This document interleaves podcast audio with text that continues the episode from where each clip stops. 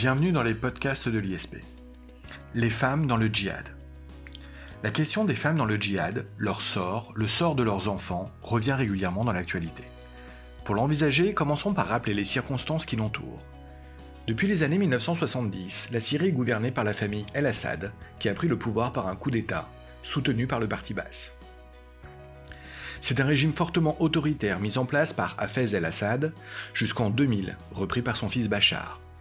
Il appartient à la communauté alaouite, adepte d'un courant religieux issu du chiisme représentant 10% de la population syrienne, mais majoritaire dans les instances de pouvoir. En Syrie, trois quarts de la population est de confession sunnite. Des groupes armés jouent le rôle de levier religieux pour recruter de nouveaux membres et obtenir des financements de pays arabes, déterminés à affaiblir l'axe chiite. Le 9 avril 2013, Abu Bakr el-Baghdadi annonce unilatéralement la création de l'État islamique en Irak et au Levant. De juin à décembre 2013, le IIL établit des bastions islamiques en Syrie et des tensions internes voient le jour. En juin 2013, al-Baghdadi se revendique émir des croyants de l'État islamique et annonce la rupture avec Al-Qaïda. Le 13 juin 2013, le IIL annonce la prise de Raqqa, qui devient la capitale politique de l'État islamique.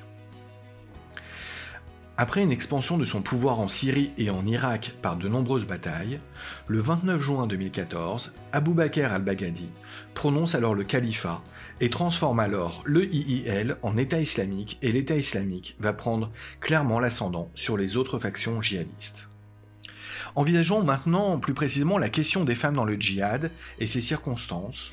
Pour cela, nous avons le plaisir de recevoir Chantal Vanel, journaliste spécialisée. Chantal Vanel, bonjour. Bonjour. Merci de participer au podcast de l'ISP.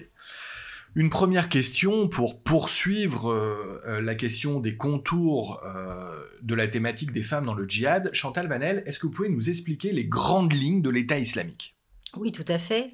Abou Mohamed Al-Adani, le porte-parole de l'État islamique, qui a été représentant des attentats à l'étranger, a proclamé euh, en juin 2014 trois points. D'abord, il a proclamé l'établissement d'un califat islamique. Ensuite, il a proclamé un territoire transfrontalier qui a été conquis par le djihad. Il a également proclamé la mise en place d'attributs juridiques, des tribunaux islamiques, des instances éducatives, notamment des écoles coraniques, et des institutions financières c'est la création d'un régime dont le fonctionnement s'appuie sur la charia. Et la charia, c'est la loi islamique qui codifie à la fois les aspects publics et privés de la vie d'un musulman, ainsi que les interactions sociales. Donc la naissance de l'État islamique, c'est un groupe insurrectionnel qui est, devenu, une administration proto-étatique. Et d'ailleurs, l'image de puissance et de radicalité de ce proto-État sont relayées par une propagande omniprésente sur les réseaux sociaux. Les djihadistes étrangers l'ont rallié en masse il y a eu une véritable volonté de toucher les nouvelles recrues par un moyen de communication moderne et de qualité.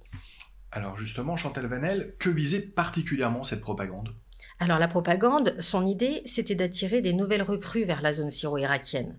Mais c'était aussi de convaincre les individus qui ne pouvaient pas quitter l'Occident de prêter allégeance à l'État islamique et de mener le djihad chez eux. Entendez par là commettre des attentats. C'était aussi l'établissement d'un climat de terreur en Occident, en médiatisant les actions conduites d'initiative au nom de l'État islamique. D'ailleurs, les différents aspects de la vie quotidienne étaient contrôlés. Éducation, services publics, ressources stratégiques, prédication, santé, finances, justice. La propagande, elle mettait euh, au jour le contrôle strict des populations également, avec un appareil de surveillance qui était omniprésente des consignes très strictes qui étaient imposées par l'État islamique, notamment par l'usage des téléphones avec une réduction de la visibilité numérique des membres. Un comportement de discrétion était imposé. Le but, c'était de protéger l'État islamique des risques d'infiltration et de détection des déserteurs. C'était une obsession pour l'État islamique. Il était très difficile d'ailleurs de quitter cet État islamique. La propagande, elle a aussi visé à mettre en place une politique de terreur. La ISBA, la Hisba, c'est la police des mœurs au sein de l'État islamique. Elle exerçait un contrôle sociétal très strict. Elle exerçait des châtiments corporels et des exécutions envers ceux qui commettaient des infractions ou qui ne respectaient pas la charia.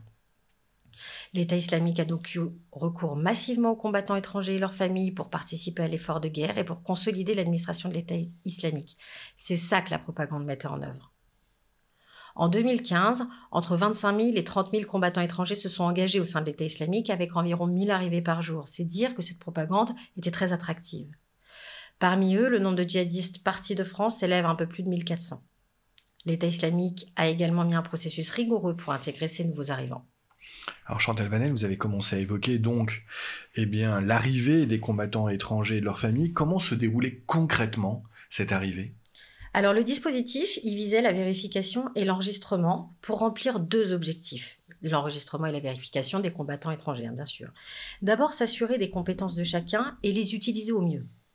Ensuite, détecter les tentatives d'infiltration adverse. C'était une obsession pour l'État islamique. Dans un conflit armé par les crimes de guerre perpétrés par le régime syrien et certains groupes de l'insurrection, au premier rang desquels l'État islamique, de nombreux djihadistes français ont commis des exactions à l'encontre des forces ennemies, de la population civile et des otages. Les combattants étaient rémunérés et la, rémunération a fluctué en fonction du nombre d'enfants et de femmes. Les femmes se sont vues également attribuer des logements. Il faut savoir que ce système s'est effondré en, 2017.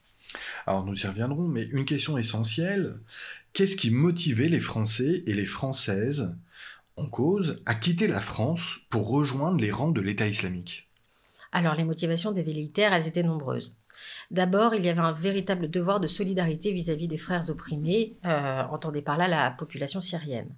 Ensuite, il y avait un attrait pour la guerre.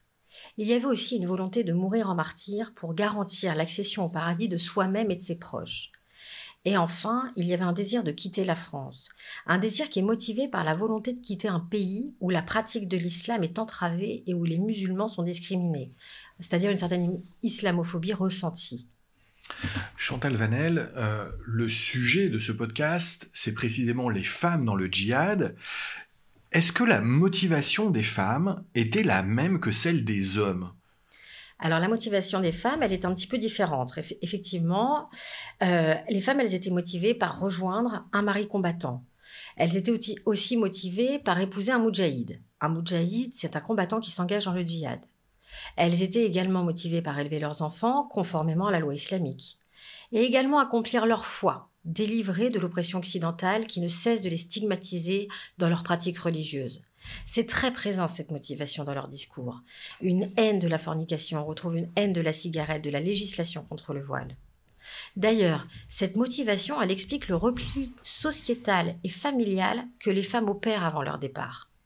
Et cet isolement, cette sensibilité, elles sont utilisées par la propagande djihadiste, qui a diffusé des discours empreints de victimisation des femmes en référence à leurs sœurs bafouées et humiliées dans les pays occidentaux.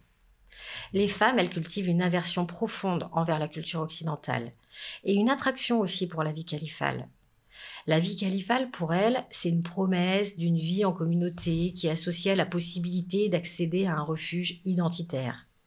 Un refuge, un refuge où le rôle de chacun contribuerait à la construction d'un idéal de solidarité sociale. Et ça, c'est conforme aux préceptes de l'islam. Les femmes, elles ont aussi une volonté de construire un engagement idéologique dans la durée Certaines d'entre elles, elles ont entrepris un apprentissage culturel et religieux destiné à nourrir leur propre djihad.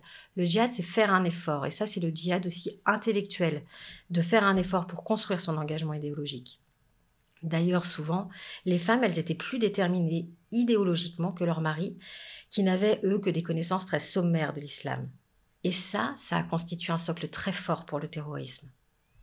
Ce que je voudrais dire, c'est que pour les hommes comme pour les femmes, il y a une motivation narcissique de rejoindre l'État islamique. C'est un moyen de se réaliser et de trouver du sens.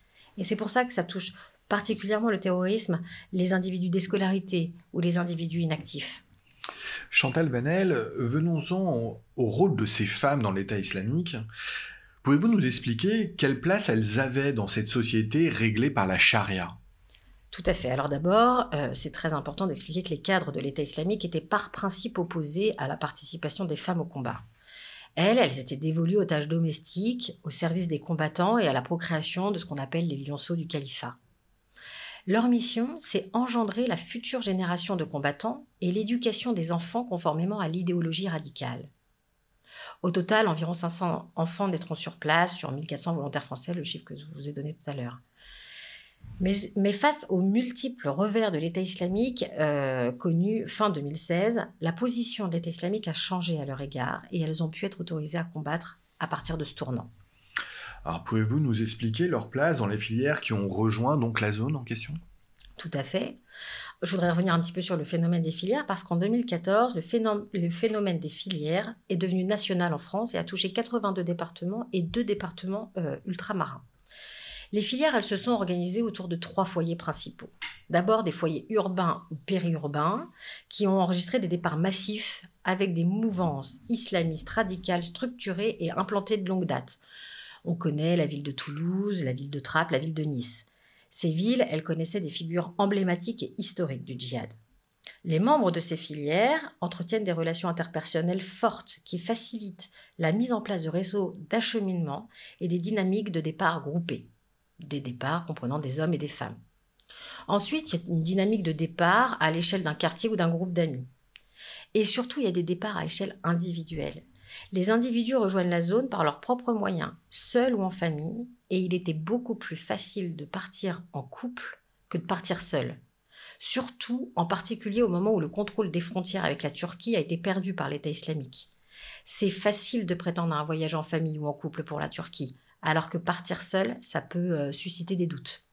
Évidemment. Alors, on voit le parcours jusqu'à la zone. Euh, une fois arrivé, euh, que se passait-il pour les femmes? Alors, à leur arrivée, les femmes, elles étaient séparées des hommes.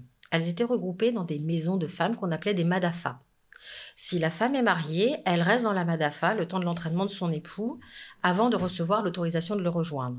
La formation dure entre un mois et deux mois en fonction de la spécialisation que son époux va avoir au sein de l'État islamique. L'entraînement du mari, voilà, durait deux mois et le temps de recevoir une formation aux armes plus ou moins sommaire en fonction de leur niveau et de l'initiation de la religion. Les, femmes célibataires, elles, elles se voyaient désigner un mari. Et les veuves, elles étaient réintégrées dans les MADAFA après un délai de viduité et elles percevaient des pensions variables en fonction du nombre d'enfants. Euh, on voit le rôle de la femme euh, enfin, au niveau secondaire, mais est-ce qu'il y avait un rôle opérationnel pour les femmes? Est-ce qu'elles avaient un rôle euh, plus grand que celui de la vie du foyer ou l'éducation des enfants? En tout cas avant 2016 alors d'abord, il faut bien expliquer que ce rôle euh, au sein du foyer pour l'éducation des enfants n'est absolument pas passif et qu'on peut, euh, vraiment euh, le qualifier comme inscrire l'État islamique dans la durée. J'y reviendrai plus tard. Certaines femmes, elles ont occupé des rôles plus opérationnels, notamment des fonctions de recrutement par la propagande.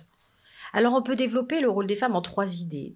Effectivement, d'abord, elles étaient des épouses et des génitrices de combattants. Et ensuite, elles ont joué un rôle actif de recrutement dans la propagande et elles ont joué des rôles importants dans leur retour en France. Alors, sur le rôle de génitrice et d'épouse, vous le qualifiez de tout sauf passif, donc En quoi consistait-il? Eh bien, puisque l'État islamique était opposé à leur rôle actif au combat, elles étaient dévolues aux tâches domestiques et au rôle de génitrice d'une nouvelle génération de djihadistes. Le recoupement des, différents témoignages de ces femmes met au jour que les combattants français privilégiaient les femmes occidentales et plus spécifiquement les convertis considérées comme plus radicales et plus libérées sur le plan sexuel. Alors dans leur rôle, euh, elles étaient recrutées sur les réseaux sociaux, notamment par Twitter, Facebook ou encore la chaîne cryptée Telegram. L'État islamique s'est attaché à promouvoir son projet politico-religieux hors du théâtre syro-irakien et ça a été une véritable offensive médiatique fondée sur deux vecteurs. Les productions audiovisuelles d'excellente qualité, avec notamment le levier de l'ultraviolence. Et ces femmes, elles occupé une place entière au sein du califat, qui a été largement mise en place par ces réseaux sociaux. Nombre de ces femmes ont joué un rôle actif de recruteuses et de facilitatrices sur Internet, afin d'encourager d'autres femmes restées en France à accomplir leur hijra. D'ailleurs, quelques-unes ont été formées au maniement des arbres, voire ont intégré un bataillon féminin euh, ou la police des mœurs qui s'appelait la ISBA. La plupart des femmes, elles portaient des armes au quotidien pour assurer leur autodéfense en cas d'absence du mari. Et je rappelle que le soutien du mari, c'est une motivation majeure chez les femmes. Ce qui est important de souligner, c'est que bien qu'elles aient été exclues des activités combattantes, leur rôle ne doit absolument pas être minimisé, parce qu'elles étaient d'abord hautement radicalisées, elles adhéraient sans réserve à l'idéologie de l'État islamique, et elles élevaient leurs enfants dans le culte de l'organisation terroriste. Par leur rôle de génitrice, elles ont permis à l'État islamique d'inscrire son projet dans la durée. Chantal Vanel, je trouve ça extrêmement intéressant. Si vous le permettez, revenons sur ce rôle de propagande afin d'attirer les femmes à rejoindre cette zone de guerre. Pouvez-vous nous expliquer comment fonctionnaient précisément ces filières de recrutement? Alors d'abord, euh, la France a été le pays occidental le plus touché. Euh, les départs pour la Syrie ont concerné des individus au profil hétérogène qui affichaient tous la volonté, au départ, euh, de venir en aide aux populations sunnites opprimées. Donc des filières d'acheminement se sont mises en place à partir de l'année 2012 et elles ont permis de convoyer jusqu'en Syrie des volontaires qui souhaitaient apporter une aide humanitaire aux populations civiles ou rejoindre les groupes insurgés. Le phénomène a explosé en 2013-2014 et ça a été l'apogée de ce phénomène. La France est le plus grand pourvoyeur occidental de combattants devant l'Allemagne et le Royaume-Uni. Pourquoi selon vous, Chantal Vanel? Les raisons, elles sont profondes. D'abord, elles sont liées à l'engagement militaire de la France dans certains pays musulmans, l'Afghanistan notamment, au Sahel, en Irak. Ensuite, la France, elle cultive un rapport complexe avec son histoire coloniale. La France, elle est attachée à des valeurs perçues comme hostiles à l'islam, comme la laïcité, la liberté d'expression, qui sont symbolisées par la loi sur le voile et la publication des caricatures religieuses. Aussi, la France, elle a une accessibilité plus simple pour, euh, que les États-Unis ou Israël, donc plus facile à viser. Et enfin, l'hostilité à l'égard de la France, elle fait l'unanimité parmi les membres de l'État islamique. C'est une véritable détestation de la France qui est exacerbée chez ses propres ressortissants qui sont partis sur zone. Et d'ailleurs, plusieurs phénomènes le démontrent. On voit des membres français de l'État islamique qui sont eux-mêmes impliqués dans les attentats qui visent la France. Il y a aussi des appels répétés à quitter ou à frapper la France par l'État islamique. Il y a une concrétisation du projet de vie des Français sous le joug de l'État islamique qui démontre un rapport obsessionnel, haineux et revanchard à l'égard de leur pays. Et ce vivier de Français qui détestent la France, il a été utilisé comme ressource stratégique par l'État islamique, qui a su exploiter la connaissance et les liens des membres français avec leur propre pays d'origine. Les membres européens de l'État islamique ont approuvé et ils ont assumé les projets d'attentats les plus ambitieux projetés par l'État islamique. Et dans ces membres, les femmes représentent en effet un tiers du contingent français qui a séjourné sur zone. Les filières de recrutement, elles ont été encouragées par l'État islamique, D'abord par la simplification de la procédure de mariage à distance par l'intermédiaire des réseaux sociaux. Et je rappelle que euh, le mariage, c'est un prélude nécessaire pour un départ sur zone. Il y a eu aussi des, figures emblématiques euh, du recrutement euh, avec des femmes qui se sont exprimées dans les médias et qui ont permis le départ sur zone d'autres filles qu'elles connaissaient. Il y a eu aussi une immense majorité des intentions de départ des femmes qui est née d'une rencontre sur les réseaux sociaux. Et la prise de contact avec le djihadiste, elle prenait la forme d'un véritable hameçonnage. On a même pu parler de djihadisme de connexion.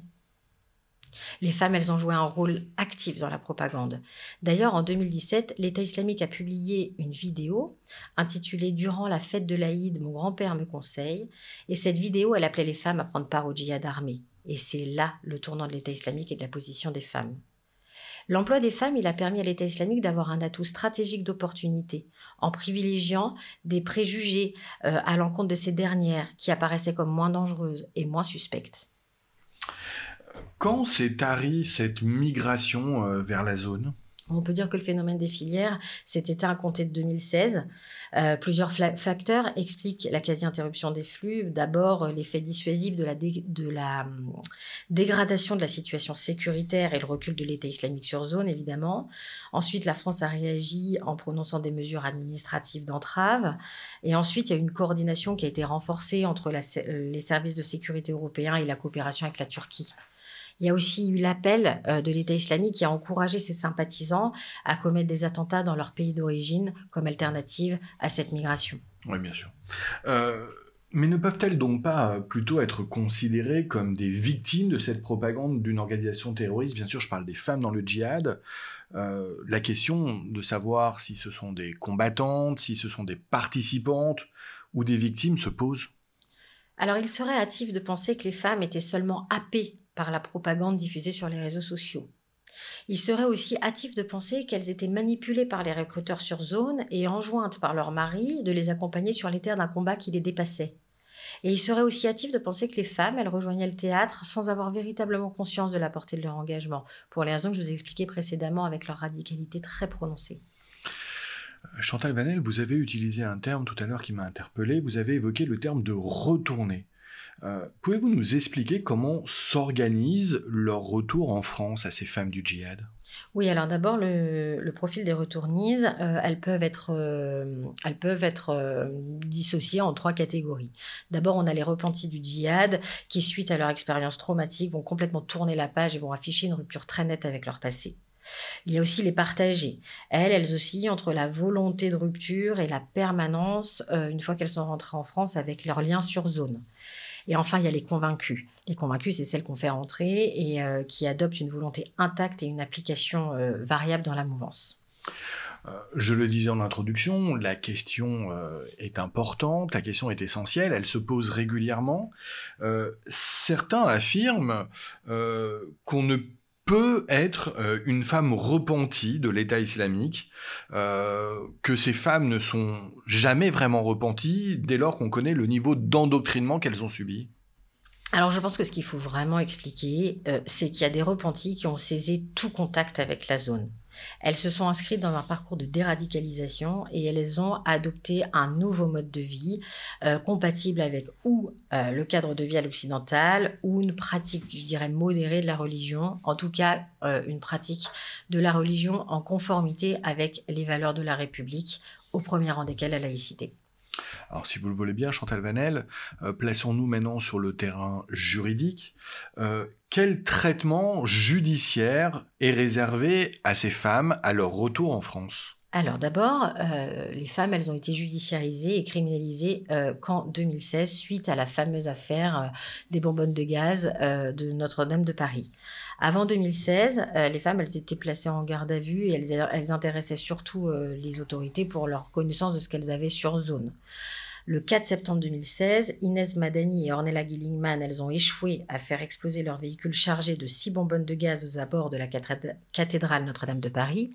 Et l'une d'entre elles a évoqué avoir été mise en contact via la chaîne Telegram, administrée par Rachid Kassim, qui lui aurait prescrit de commettre un attentat et en lui dictant euh, le mode opératoire euh, à observer.